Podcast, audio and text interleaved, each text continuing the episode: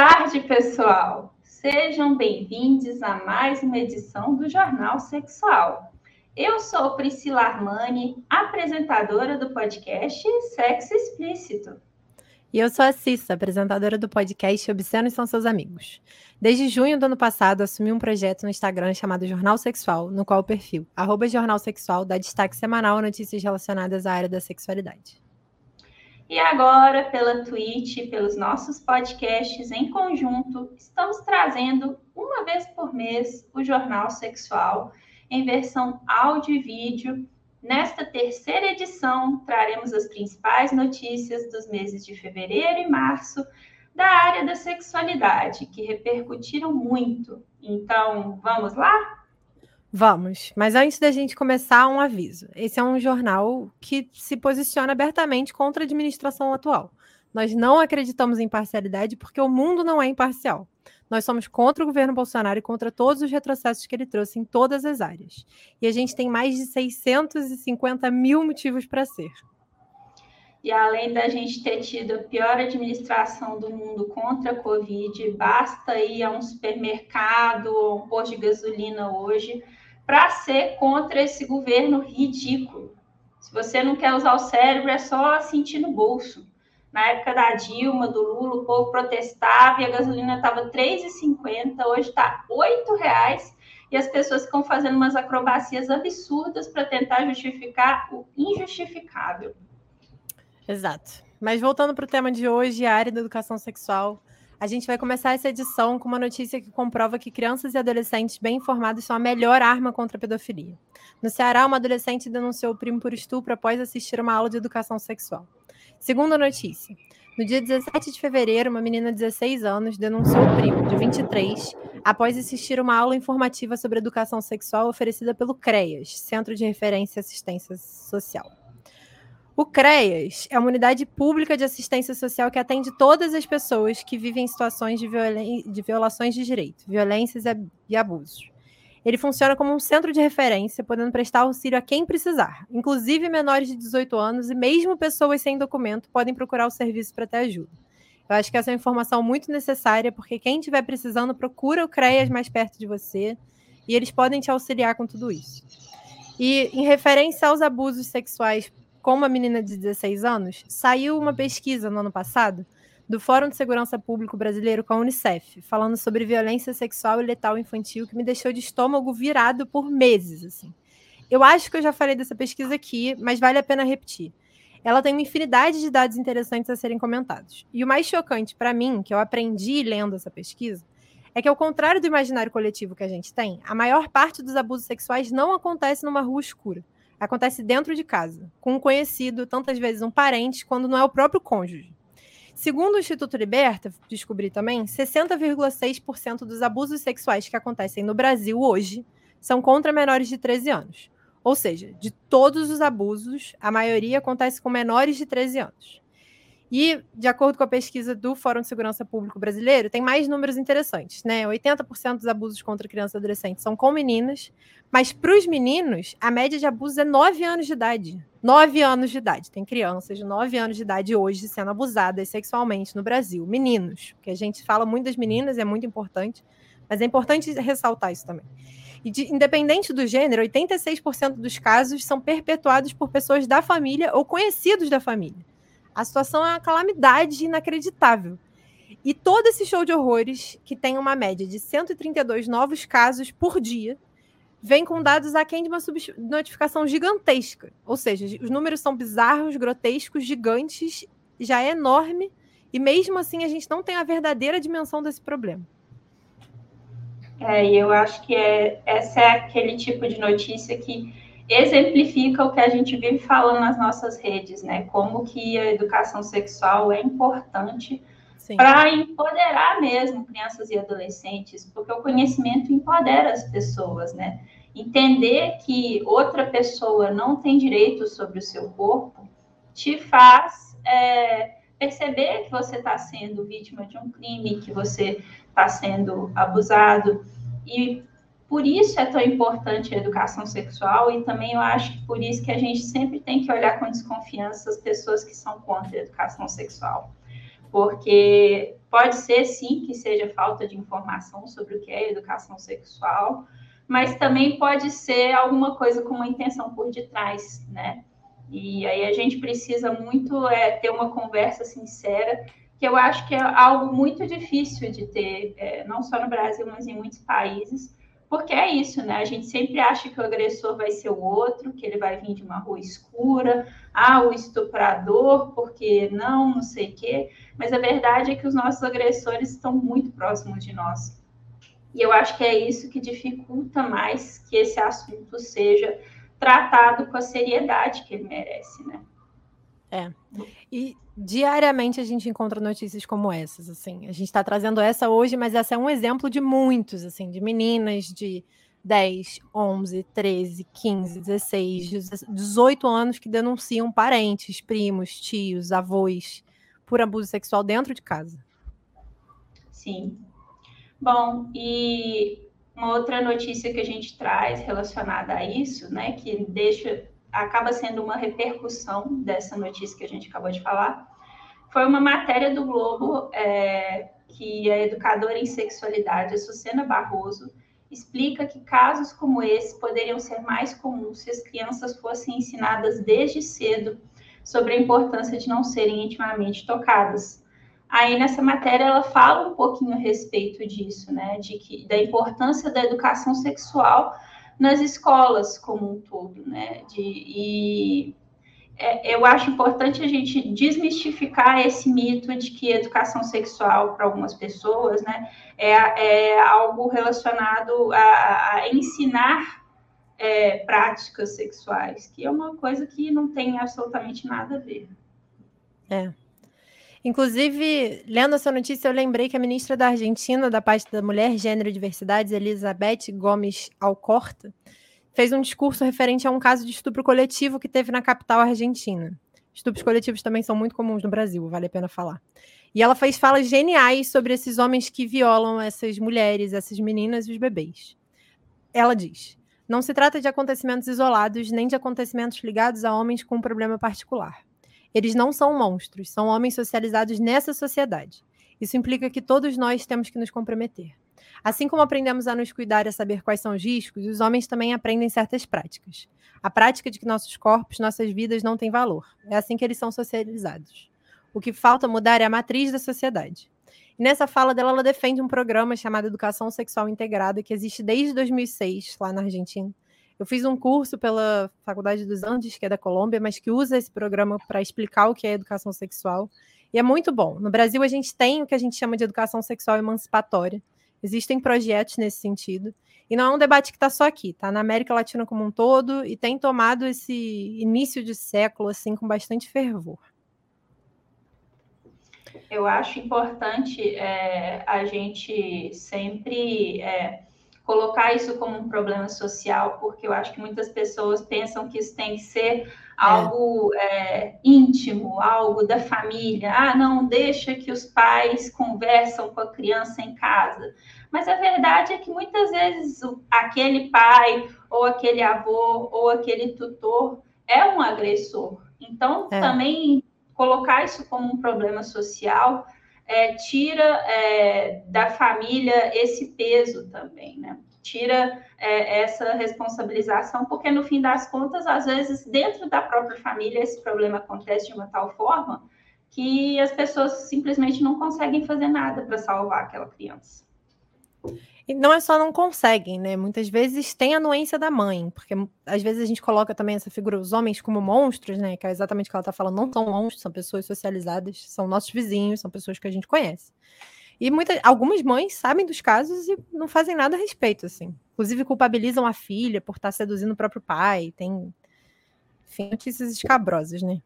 E aí, infelizmente, por conta das políticas absurdas do governo Temer e do governo Bolsonaro, Hoje, apenas três estados brasileiros possuem disciplinas dedicadas ao ensino em sexualidade na grade curricular.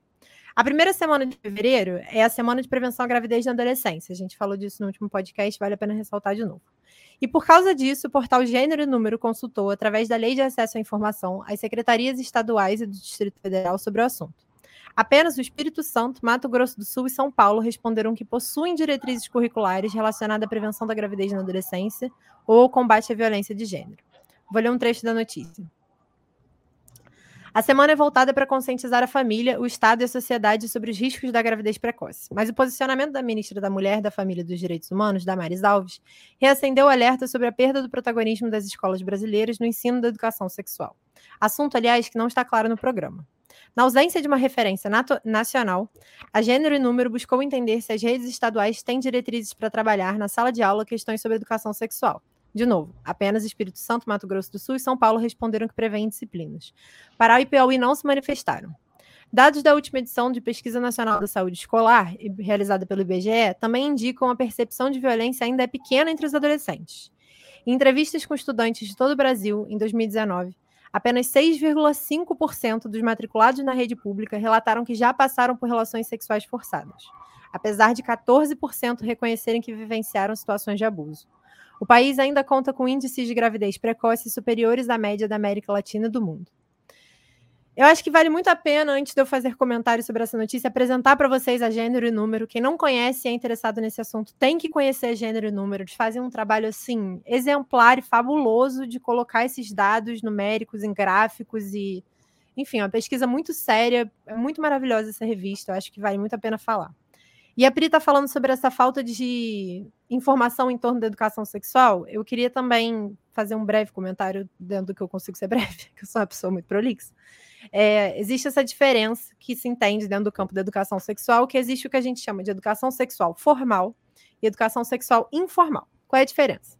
A educação sexual informal é aquela que acontece o tempo todo. A gente aprende sobre sexualidade, por mais que os governos, Temer, Bolsonaro, não queiram que a gente fale sobre isso, quando a gente vê uma propaganda de cerveja, que tem uma mulher quase seminua servindo um cara, a gente aprende algo sobre sexualidade. A gente aprende que mulheres são compradas tais como cerveja.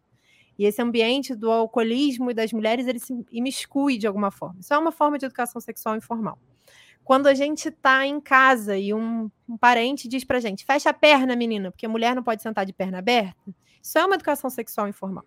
A educação sexual formal é aquela que se pretende educar, e nem sempre ela é boa vale muito a pena dizer. A dona Damares veio aí dizendo que é, defende sim a educação sexual, mas com aquelas questões de abstinência, que ela diz que não é abstinência, a gente já falou sobre isso em outros episódios. Então, defender a educação sexual formal não é simplesmente defender alguma educação sexual. É saber qual que a gente defende, qual é o, o, o objetivo que a gente tem com tudo isso, entre outras coisas. E o Brasil tem uma longa história de documentos que formalizaram em algum nível a educação sexual. Antes da BNCC, que é o nosso currículo nacional hoje em dia, né? Base Nacional Comum Curricular, que excluiu os termos de orientação sexual e diversidade de gênero no governo Temer, por isso que eu estou levantando o nome do vampiro, a gente tinha as PCNs, que eram os Parâmetros Curriculares Nacionais, que contava com uma apostila dedicada ao tema chamada de orientação sexual, que é um nome antigo. E aí depois no, a gente teve o Brasil Sem Homofobia, que ficou mais conhecido como apelido depreciativo de kit gay. Então isso não é novo no Brasil, não é como se a gente não tivesse já programas que de alguma forma preveem isso e tudo mais. E vendo dessa notícia da gênero e número, essa falta de posicionamento do Piauí e do Pará, por exemplo, que nem responderam, ou Alagoas, que falou sobre uma cultura da paz. Vocês podem ir lá ler para saber mais sobre isso bem como Mato Grosso, que essa semana teve um prefeito sancionando lei para proibir divulgação, publicação de livros, panfletos e até debates públicos sobre sexualidades e direitos sexuais reprodutivos, mostram como é importante a gente ter pressão popular em cima desse assunto. A gente precisa se organizar politicamente, pressionar para que haja uma diretriz nacional, curricular, que seja emancipatória, baseada no Paulo Freire, vou dizer mesmo, entendeu? Sem a gente se amordaçar frente a esses fascistas que pressionam a gente para que não tenha um currículo digno e emancipatório de educação sexual. E a gente tem que ter o currículo e ser executado, né? Porque esse é outro problema. A gente já teve vários documentos, mas nem sempre eles são postos em prática. Essa é uma luta que pertence a todos nós, assim. Parece às vezes que é só de quem trabalha com sexualidade e tudo mais, mas não é. É sobre o futuro das crianças, é sobre prevenir abusos sexuais infantis, é sobre, enfim, uma infinidade de problemas que a gente vive hoje. É, tem aquele ditado que diz, né, que precisa-se de uma vila para se tomar conta de uma criança, e eu acho que é, é, muito nesse sentido mesmo, no sentido socialmente falando, tudo que tem relação com proteção à infância é um interesse de todos nós, e a educação sexual não tem como não falar, porque é uma das frentes mais importantes, assim.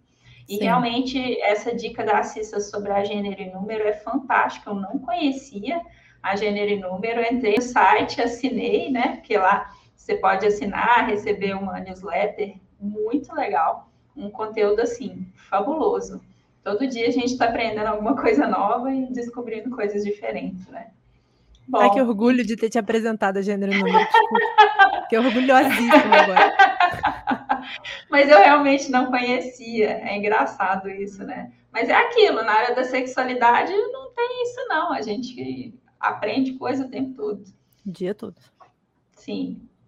Bom, e ainda falando da preservação da infância e saindo um pouco dessa bolha privilegiada que a gente está, foi divulgado que o Brasil é o quarto país do mundo em casamentos de meninas com menos de 18 anos. E a cada 21 minutos, uma menina de 10 a 14 anos se torna mãe, segundo dados do Sistema de Informação sobre Nascidos Vivos. Quem repercutiu a pesquisa é, o artigo chamado E Viveram Felizes para Sempre foi a Folha. E esse artigo foi escrito pelas pesquisadoras Vitória Brito Santos e Saraí Patrícia, Patrícia Smith. E aí, na pesquisa delas, que elas fizeram para a Universidade Federal do Pará, é, o número de casamentos de crianças com menos de 18 anos é, intima, é estimado em 1,3 milhão, sabe? E aí, desse total, 78 mil são casamentos de meninos e meninas entre 10 e 14 anos, assim. Então, é, é um negócio, assim, que parece uma coisa, assim, de outro mundo, sabe? Parece uma coisa da idade das nossas avós, uma coisa que já acabou. Tipo, eu tive uma tia-avó que casou com 15 anos. Mas isso não é uma coisa antiga, isso é uma coisa que está acontecendo agora. E aí a matéria da Folha fala que, apesar de desde 2019 haver a lei 13.811, que é de autoria da ex-deputada Laura Carneiro, que proíbe o casamento infantil, isso não impede né, que a prática exista. E aí, na matéria, elas discorrem sobre possíveis motivos, né? Tem questão de gravidez é, precoce, mas não é só a gravidez precoce, né? A questão é muito mais complexa do que isso. Então, a gente obviamente vai colocar as, os links para todas as notícias, né, no, na descrição desse episódio, mas é, vale muito a pena a leitura, porque elas falam muito sobre como que é muito mais complexo do que parece, os motivos que levam a essa prática, que é uma prática tão nociva, tão triste permanecer até hoje. É. No início desse ano, com o início do BBB, foi uma questão que voltou à luz, né? A Natália, que é uma das participantes, contou que ela foi casada com 15 anos. Porque eu acho que esse é um fator também, né? A gente fala muito, ah, se não quiser, não casa. Mas a gente não está falando sobre pessoas que têm autonomia. Não dá para a gente falar quando a gente tem que a pessoa tem autonomia quando elas estão numa situação de abandono social gritante. E de novo volta essa questão, a sexualidade ela não é só do campo da psicologia ou da biologia, ela é social. Ela é política, ela é histórica, ela é, enfim, uma questão muito grande. E a Pri está falando, né? Ah, isso parece que é uma coisa da Idade Média e tudo mais. Eu, eu lendo a notícia, eu lembro muito daquela questão do Brasil tranquilo, né? Que a gente é o país da caipirinha, futebol e carnaval, que nunca aconteceu. Isso é uma mentira. É uma, é uma desculpa do nosso racismo, do nosso sexismo, da homofobia. A gente fica nessa de que a gente é um Brasil, um país muito amigável, muito tranquilo, uma diplomacia externa impecável, não sei o quê. Mas a gente é o país que mais mata pessoas transexuais no mundo, que mais tem procedimentos de labioplastia, onde mulheres é, mudam as suas vulvas, assim, se machucam, perdem sensibilidade no órgão genital para agradar um padrão estético. A gente tem um, estupro, um, índice de estupro intrafamiliar e abuso sexual infantil gigantesco.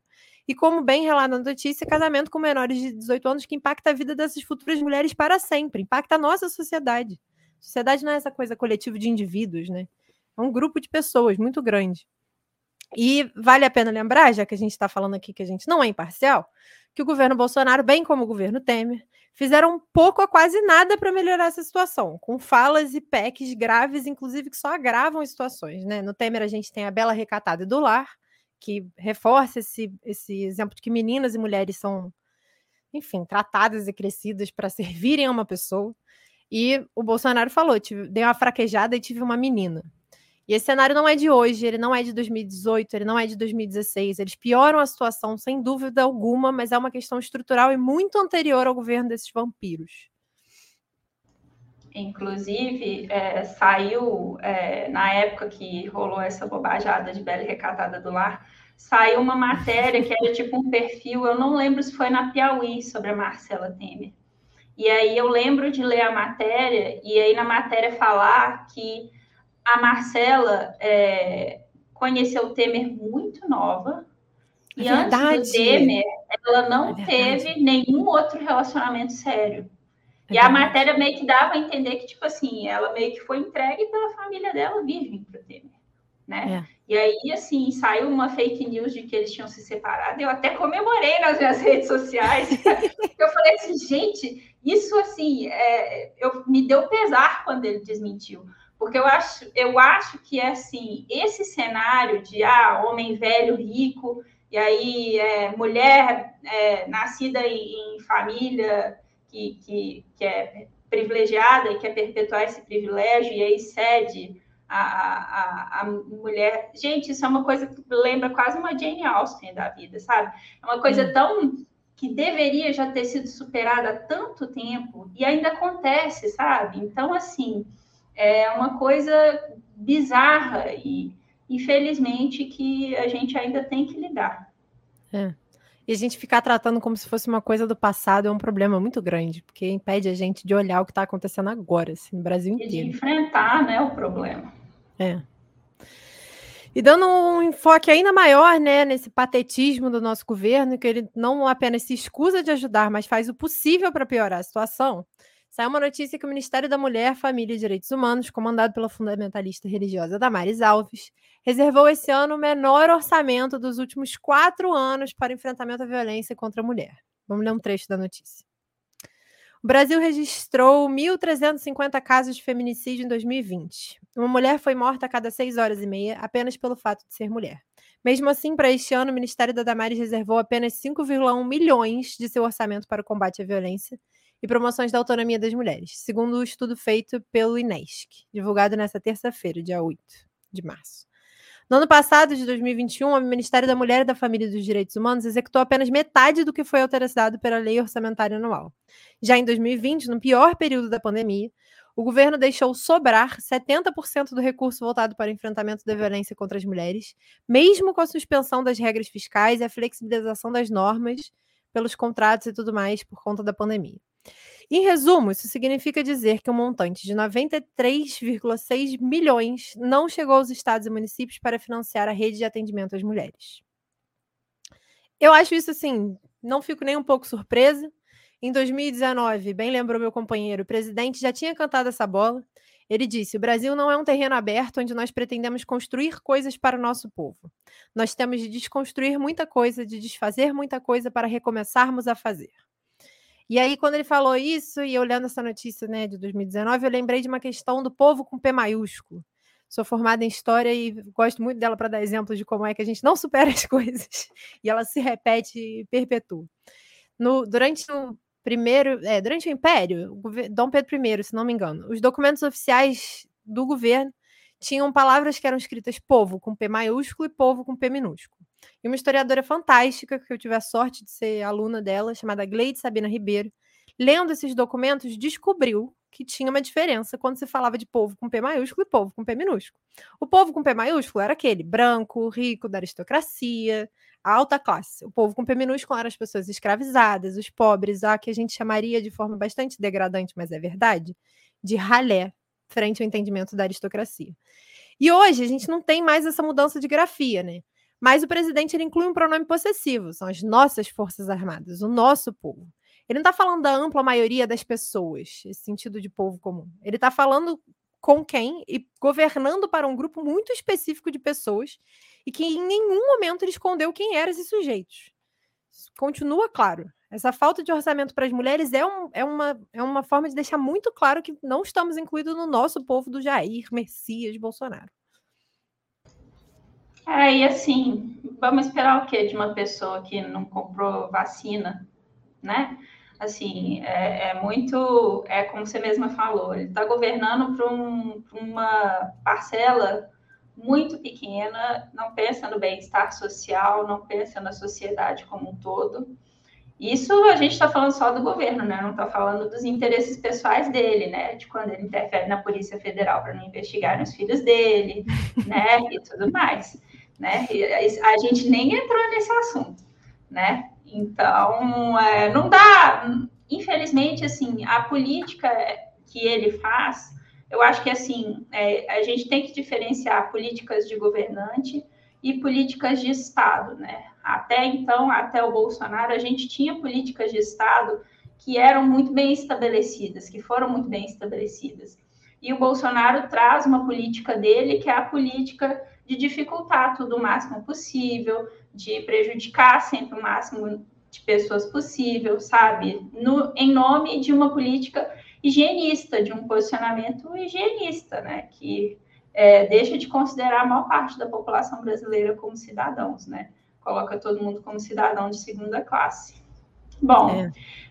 e aí a gente falando um pouquinho mais é, dessa questão das políticas excludentes, a gente não podia deixar de falar do acesso aos absorventes, que está sendo foco de uma briga institucional entre o Congresso e o presidente, numa clara tentativa do Bolsonaro de se apropriar de uma pauta que não é dele com fins eleitoreiros. É, as origens dessas informações são notícias do G1 e do próprio site do Senado. É, num evento do dia 8 de março, o Bolsonaro assinou um decreto para proteção da saúde menstrual e distribuição gratuita de absorventes e outros itens de higiene. E ele fez isso dois dias antes do Congresso Nacional derrubar os vetos que ele havia colocado à lei que cria o Programa de Proteção e Promoção da Saúde Menstrual, a Lei 14.214. O que, que a gente precisa entender? O decreto que ele assinou exclui muitas mulheres do programa que a lei estabeleceu. Então, é do interesse de todo mundo que o que prevaleça seja a lei, por isso os vetos foram derrubados e por isso a importância desses vetos terem sido derrubados, porque o decreto, do ponto de vista legal, ele é muito mais frágil do que uma lei. E a lei, é, provavelmente, o que está por trás dele ter assinado esse decreto é porque a lei ela é de autoria da Marília Reis, do PT. Né? E essa lei ela prevê absorventes para estudantes de baixa renda em escolas da rede pública. Ela é muito mais abrangente, porque o decreto ele restringe esse acesso às estudantes de 9 a 24 anos, como se depois de 24 anos, o estudante para de menstruar, sabe? Isso deixa as mulheres atendidas pela educação de jovens e adultos, por exemplo, descobertas. E o decreto também exclui as mulheres apreendidas e presidiárias, que são grandes vítimas da pobreza menstrual. Então, é muito absurdo. Ele tentou se apropriar de uma pauta que não era dele, um debate que foi construído é, entre os deputados com a população. A pobreza menstrual é um, um debate muito sério de toda a sociedade. E ele não só tentou se apropriar com esse decreto, mas também se apropriou, como sempre, excluindo pessoas que precisam né, dessa política. É. Eu acho que vale a pena quem não ouviu, ouvir o nosso primeiro episódio do Jornal Sexual, chamado Retrospectiva, onde a gente fala bastante da questão da menstruação, especialmente em relação às presidiárias. Assim, acho que tem comentários ali que são bastante pertinentes. Ainda são pertinentes, né? E eu acho que é isso. Mais uma vez, o tema que de alguma forma permeia esse episódio é que a gente não é, nem pode ser imparciais, porque ele não é. Esses movimentos, né? Vetar o projeto de lei, retirar trechos, diminuir o decreto, é, se fazendo muito amigo, interessado da saúde sexual feminina em março de 2022, tem interesses claros, explícitos e óbvios. Não é à toa que a gente está no mês das mulheres, isso acontece. Com o ano eleitoral que se inicia, esse não é um ano qualquer. Tem propagandas de outros partidos que mostram que ele é o presidente que é extremamente machista. E vale a pena lembrar, né? No ano passado ele falou, quando reclamaram que ele vetou o projeto de lei, ele falou: a mulher começou a menstruar no meu governo. Então, acho que é tudo muito claro, né? E também vale a pena a gente dizer, né? A gente diz o nome dele, mas não é só ele. Tem um governo por trás, tem interesses por trás, ele responde a outras pessoas. E a gente, sem dúvida, viu nos últimos três anos, a gente já está três anos nessa pandemia, né? Nossa Senhora. A gente viu nos últimos três anos uma entrada do exército no governo de uma forma mais clara, porque sempre teve lá, mas de uma forma mais clara, é muito grotesca, assim, bastante grotesca. É, e eu vou te falar, a justificativa que ele deu para os vetos é um negócio que beira o absurdo, assim. Ele falar que não tinha é, de onde tirar o recurso, que não tinha especificado. E aí, quando você é. vai lá no projeto, você lê, você vê que estão especificadas, assim, as fontes, sabe? Então, é. assim, um negócio totalmente descabido de qualquer ponto de vista que você queira analisar. É. Mas a gente teve um avanço, Pri. Vai ter uma boa notícia nesse podcast é que eu vou dar agora. Que graças à mobilização de deputados e deputadas da esquerda brasileira, a aprovação na Câmara dos Deputados do projeto de lei que desobriga o consentimento entre marido e mulher para a realização de esterilização, seja laqueadura ou vasectomia. O texto agora vai ser votado no Senado. Vou ler um trecho da notícia. Segundo a legislação atual, tanto homens quanto mulheres, quando em união conjugal, precisam da autorização do cônjuge para a realização do procedimento de autoria da deputada Carmen Zanotto, do Cidadania, a proposta ainda diminui de 25 para 21 anos a idade mínima a partir da qual é autorizada a esterilização voluntária, permitindo ainda a realização da mulher logo após o parto. Eu acho que vale lembrar que o SUS é um órgão gigantesco, né? cheio de erros e acertos. Eu defendo a existência do SUS, lógico, proteção e investimento nele. Mas essa história é muito velha e ela se repete muito. Apesar da gente ter protocolos de atendimento, nem todos os funcionários do serviço de saúde trabalham de acordo com eles. Existe uma precarização muito grande do trabalho, além de não estar em todos os municípios com a infraestrutura necessária, enfim.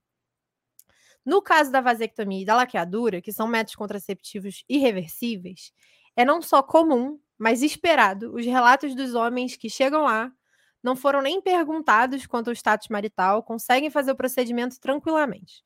Enquanto as mulheres que lutaram com seus maridos para conseguir autorização, então elas primeiro chegam lá e perguntam: Você tem marido? Vai pedir autorização do marido. O marido não quer dar. A mulher fica: Por favor, por favor, por favor, me deixa ser dona do meu corpo. Consegue, chega lá com autorização e, mesmo assim, tipo, já sendo absurdo o suficiente, são negadas o procedimento porque o médico quer se resguardar de qualquer problema que ele possa vir a ter.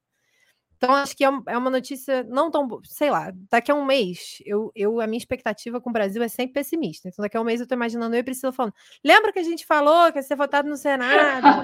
Aí não passou. Mas agora, agora, vamos tentar ser pessimista e falar: ah, olha que legal, estão tentando derrubar isso. Foi bom, foi bom. Mas eu vou te falar, é, essa questão da laqueadura é muito bizarro, porque não só os médicos negam, mesmo você tendo autorização, como é muito comum quando você conversa com mulheres que passaram por todo esse processo para tentar conseguir a laqueadura, elas relatarem situações do tipo: ah, elas estão lá em atendimento e aí o, o médico vira e fala assim: ah, mas e se você se separar e o seu próximo marido quiser filhos? Sabe, esse tipo de coisa. É, é, muito assim, eu acho bizarro, porque assim, nem no momento que você tem autorização, a sua vontade é levada em consideração. Não é uma questão de tipo, se você vai querer ter filhos. Você tem que já ter tido filhos. Se você não tem filhos, se você é solteira, é, é sempre esse o papo. Ah, e se você se casar e ele quiser filhos? Aí, tipo, nossa, eu já escutei coisas absurdas do tipo, ah, mas e se você se separar e o seu bebê morrer e o seu próximo marido quiser filhos? Sabe? É coisas bizarras, absurdas, que é muito, fica muito na mão do profissional de saúde decidir se você é, tem ou não direito ao seu corpo. Não basta o marido, você ainda tem toda uma estrutura com a qual você tem que lutar, sabe? Porque é, é. bizarro. É sabe? Eu conheço pessoas assim, da minha convivência, que estão há anos lutando para conseguir, sabe? Pessoas que não são casadas, não têm filhos, não têm interesse, sabe? E às vezes pessoas que lutam com os seus próprios úteros, sabe?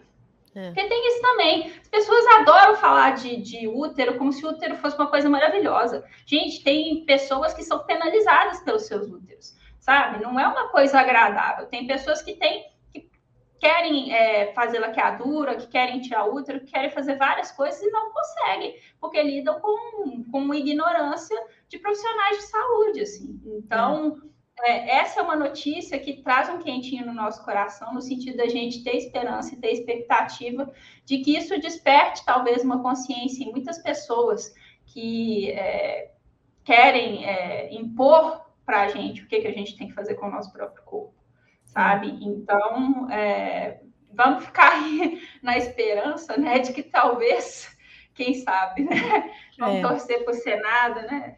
Enfim. Acho que não só esperança e torcer, assim, acho que a gente tem que fazer pressão. Se você não ah, sabe com como fazer pressão, vê quem é que você votou na última eleição para o Senado, manda e-mail para essas pessoas, é, enche o saco desses senadores, assim, porque é isso, né, Pri? Não é só ah, falta de informação desses médicos. Não, isso é uma ameaça. E ela não é nada velada, ela é uma ameaça clara. Sim. Você tem um modelo, Sim. você é a mulher, você tem que se encaixar no modelo que ele constitui Sim. uma família, onde você tem que ser casada e ter filhos. Esse é seu script.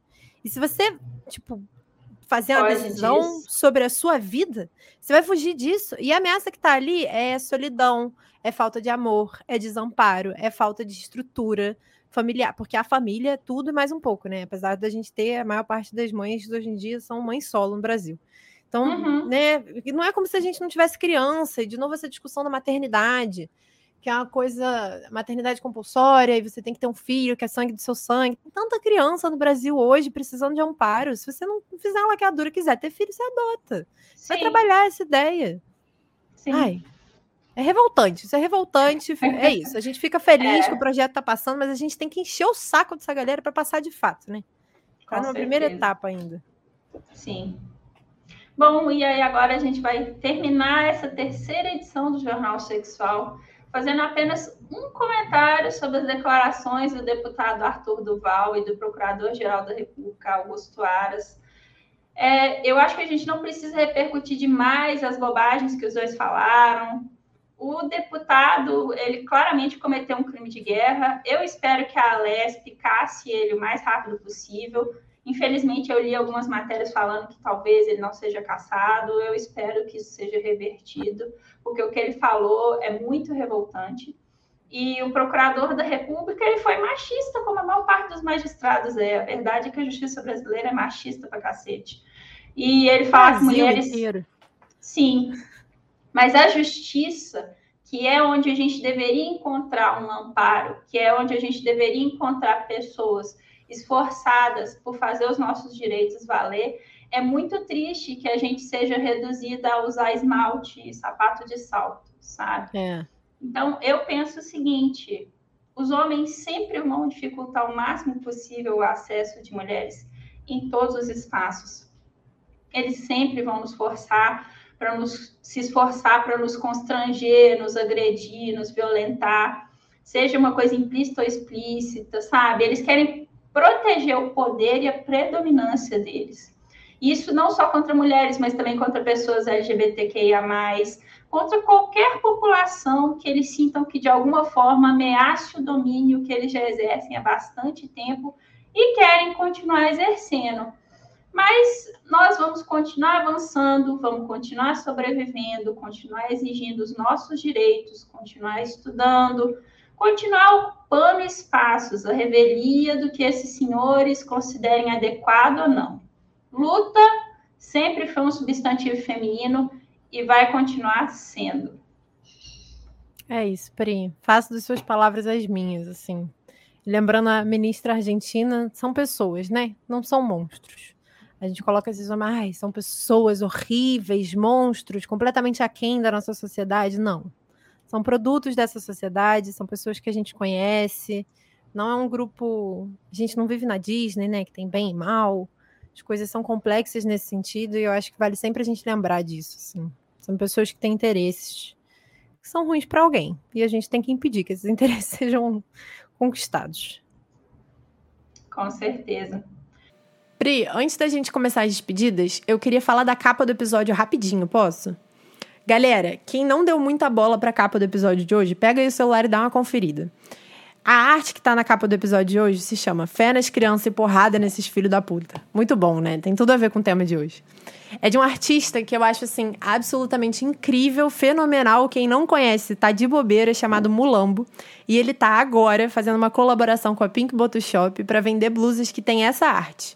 Então vocês conseguem adquirir ela na Pink Bottle Shop e você consegue conhecer mais do trabalho do Mulambo e acompanhar o trabalho dele no Instagram, mulambeta, ou no site dele, www.mulambeta.com.br. Não se preocupem, todos os links vão estar aqui na descrição desse episódio. Bora, Pri! Bom, pessoal, essa foi mais uma edição do Jornal Sexual em áudio e vídeo, com as notícias de fevereiro e março comentadas para vocês. Você quer saber mais sobre a nossa iniciativa? O Instagram do projeto é arroba Jornal Sexual. Manda nas DMs notícias da área da sexualidade que vocês achem relevantes para a gente comentar. Essa edição estará disponível em breve no feed, em breve no feed do meu podcast Obscenos São Seus Amigos. É só procurar pelo podcast no seu aplicativo musical favorito. E o meu Instagram é arroba São Seus Amigos. E você também pode ouvir o Jornal Sexual no feed do podcast Sexo Explícito. É só procurar por Sexo Explícito Podcast que você acha. No nosso site sexoexplicitopodcast.com.br tem todas as informações e eu também vou colocar os links de tudo. E você pode nos assistir nas nossas transmissões na twitch.tv barra sex explícito podcast. Sex sem O, é, é sex com X mudo. Sex explícito podcast. Esperamos que vocês tenham gostado dessa edição e nos vemos daqui a um mês. Tchau! Tchau, galera!